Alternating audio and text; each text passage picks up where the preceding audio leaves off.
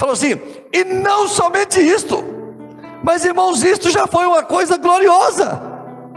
Isso já foi uma coisa extraordinária, maravilhosa, que nós estamos em guerra com Deus, agora estamos em paz com Deus. Nós, Jesus pagou o preço pelas nossas vidas, nós fomos justificados, nós entramos na graça do Senhor, nós estamos firmes e nós estamos aguardando a volta de Jesus.